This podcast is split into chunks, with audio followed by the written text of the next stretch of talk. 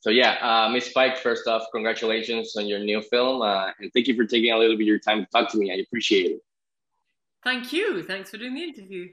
So you were awesome in this film, and your character uh, Marla Grayson is very intelligent. She's motivated. She's a survivor, and she's also very calculating. I mean, willing to do what's needed to get what she wants. So why do you think audiences are always fascinated with this kind of characters like Marla and also like Amy Dunne, uh, Dunne from Gone Girl, which is, by the way, incredible performance. Why do you think audiences are so captivated by these kinds of characters?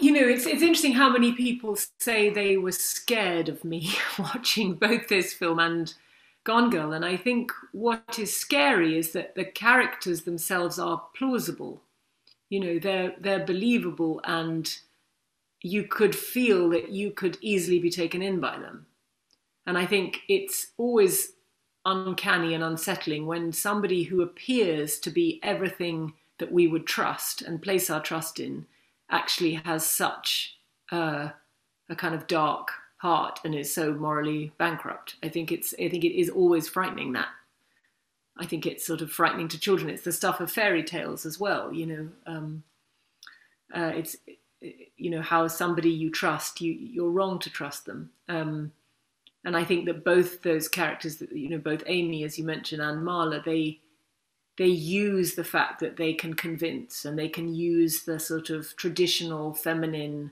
um, qualities of trustworthiness and and care and uh, kindness and all of those things and twist them and make a show of them and underneath they're none of those things i think it's it is scary.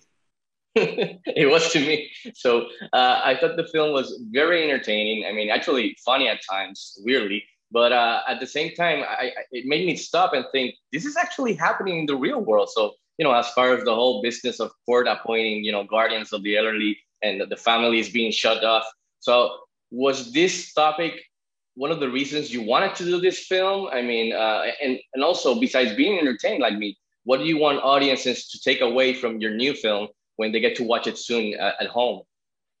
Well, as soon as I read the script, the first thing I did was, like you, I, I, I, went and looked up. I thought, does this happen? Is this is this what actually happens? And of course, I found horrific stories and yes, you know, testimonies of family members who'd had their loved ones kind of completely uh, you know, sort of guarded and, and almost imprisoned away from them, and, and and their money cleaned out, and you know these astronomical bills for you know buying thermal underwear. You know, someone charging six hundred dollars an hour for shopping trips. I mean, it's it's, it's daylight robbery, um, but sanctioned by the state systems, um, and. Uh, I, I, but but Jay Blakeson, our writer, our writer director, you know, he saw a news piece on this story and thought this is this should be the subject of a drama. But if I tell the story from the victim's point of view, it'll be so upsetting.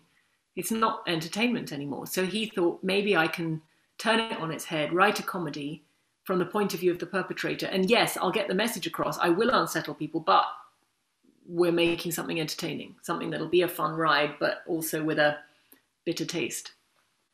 Yeah, it definitely worked. So I, I think you guys nailed it. Uh, so again, congrats on your new film. I thought you were fantastic. And by the way, Gone Girl is one of the best performances I've seen ever. So congrats on that too. Uh, and uh, stay safe and thank you for your time. Big fan.